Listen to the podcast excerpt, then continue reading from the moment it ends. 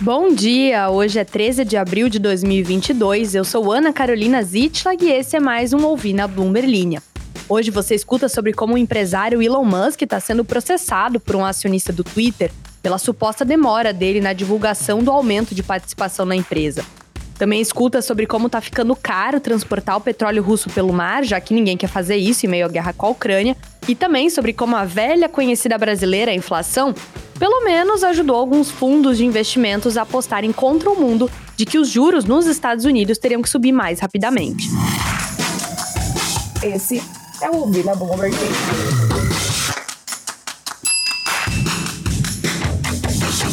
Elon Musk está sendo processado por um acionista do Twitter que alega que o atraso dele em divulgar a participação de mais de 5% na plataforma manteve o preço das ações da empresa artificialmente baixos. Mark Ben Hassela processou Musk por fraude de valores mobiliários no Tribunal Federal de Manhattan nesta terça-feira, alegando que ele era obrigado a divulgar as participações à SEC, o órgão regulador da Bolsa Americana, até 24 de março.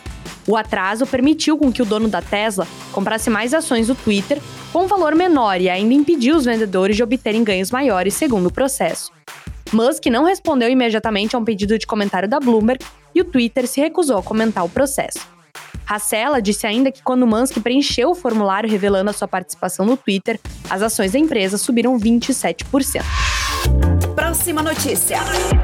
Os ganhos diários dos petroleiros que levam petróleo dos portos bálticos da Rússia estão subindo à medida que os armadores continuam a ter cautela ao transportar petróleo do país. Agora, fretar um petroleiro do porto de Primorsk para o noroeste da Europa custa mais de 338 mil dólares por dia. Esse é o preço mais alto desde 2008, segundo dados da Bolsa do Báltico em Londres. O aumento é outro sinal dos descontos que os produtores russos terão que aplicar nos seus suprimentos para encontrar compradores.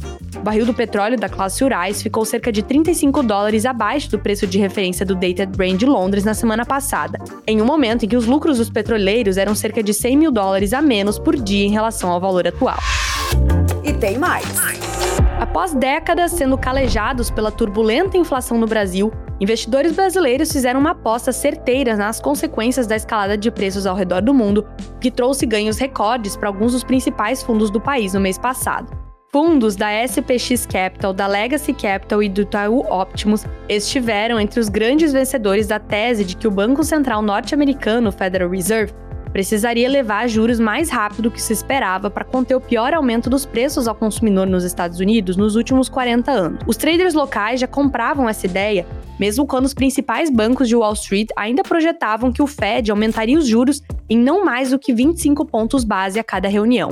Eles se provaram bem-sucedidos no mês passado, quando o presidente da autarquia, Jerome Powell, que em 2021 tinha assegurado aos investidores que os choques de preços eram apenas um problema transitório, passou a sinalizar prontidão para intensificar a luta contra a alta de preços, o que resultaria em um aperto mais agressivo. A fala de Powell levou os títulos do governo dos Estados Unidos à maior perda mensal em quase duas décadas, com uma disparada dos rendimentos.